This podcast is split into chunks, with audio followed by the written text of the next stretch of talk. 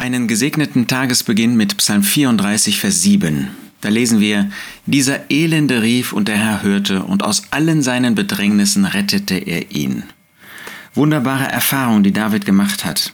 Er hatte seinen Verstand vor Abimelech, dem Philisterkönig, verstellt und dieser hatte ihn weggetrieben und er musste weggehen. Das war ein, eine ganz traurige Situation im Leben von David. Er hatte versagt, er war nicht treu gewesen, er war Gott nicht gehorsam gewesen, er war auf einem falschen Weg. Aber er hatte das eingesehen und dann schaut er zurück und dann sagt er, dieser Elende, ich, dieser Elende rief.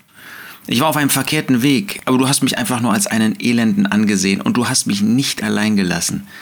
Siehst du, das ist irgendwie gewaltig, dass Gott, obwohl wir eigentlich verpflichtet wären, ihm von Herzen und dauerhaft gehorsam zu sein, dass er uns auch dann, wenn wir versagen, nicht allein lässt und unser Rufen nicht einfach überhört. Dieser Elende rief und der Herr hörte. Wie oft versagen wir, wie oft sind wir ihm ungehorsam, wie oft tun wir das, was Gott nicht gefällt und wir wissen das auch. Und trotzdem hört Gott uns. So weit geht seine Liebe, seine Barmherzigkeit. Das gibt dir und mir nicht den Freibrief zu machen und zu tun, was wir wollen. Im Gegenteil, wir sind verantwortlich für unser Leben. Auch David war das. Und er kam unter manche Zucht Gottes, weil er im Eigenwillen, weil er im Ungehorsam seinen Begierden und ähm, dem Fleisch der alten Natur in ihm gefolgt ist.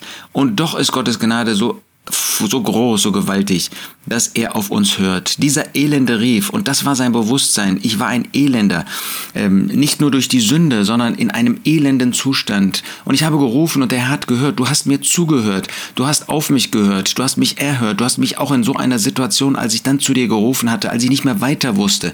Ist das nicht auch die Situation in unserem Leben oft, dass wir dann, weil wir falsch gehandelt haben, weil wir auf einem falschen Weg sind, zu Gott rufen und eben nicht mehr weiter wissen und deshalb zu ihm rufen? Und aus allen seinen Bedrängnissen rettete er ihn. Ja, du hast mich nicht im Stich gelassen, du hast mich sogar aus den Bedrängnissen herausgeführt, damit ich dann zur Einsicht, zum Bekenntnis, zur Umkehr komme.